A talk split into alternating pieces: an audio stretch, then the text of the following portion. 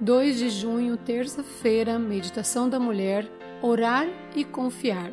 Se o meu povo, que se chama pelo meu nome, se humilhar e orar, buscar a minha face e se afastar dos seus maus caminhos, dos céus o ouvirei, perdoarei o seu pecado e curarei a sua terra. Segunda Crônica 7, versículo 14.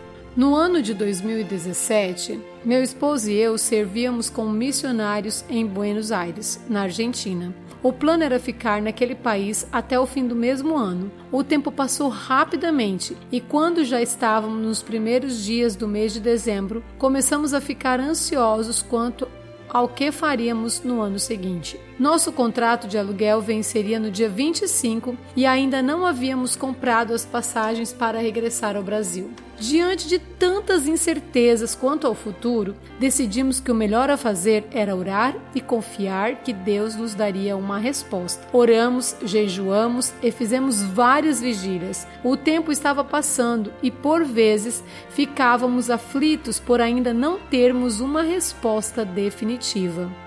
Em uma tarde, meu esposo foi a um parque a fim de passar algumas horas em oração. Em certo momento, Deus impressionou a mente dele e lhe disse que ficasse tranquilo, voltasse para casa e que, assim que chegasse, receberia uma ligação com a resposta que estávamos procurando.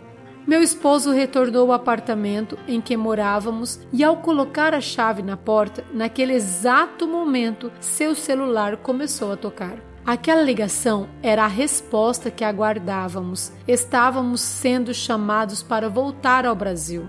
Temos a tendência de duvidar que o Senhor realmente nos responde. Às vezes, não acreditamos que o Deus da Bíblia ouve nossas orações e realiza milagres. E por não confiarmos totalmente, acabamos deixando de dedicar tempo à oração e de reclamar as promessas de Deus.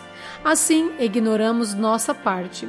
Por outro lado, sei, por experiência própria, que o Senhor atende ao nosso clamor sempre que o buscamos de forma sincera. Pode ser que nos responda com não, mas ainda assim podemos confiar que Ele nos ouve e atende. Não se esqueça de que o Senhor sabe o que é melhor para cada uma de nós. Qual é o desejo de seu coração? Você já falou para Deus a respeito dele? Humilhe-se diante do Senhor, ore a Ele e se converta de seus maus caminhos então o Senhor ouvirá do céu e perdoará os seus pecados e suprirá as suas necessidades. Angélica Vasconcelos.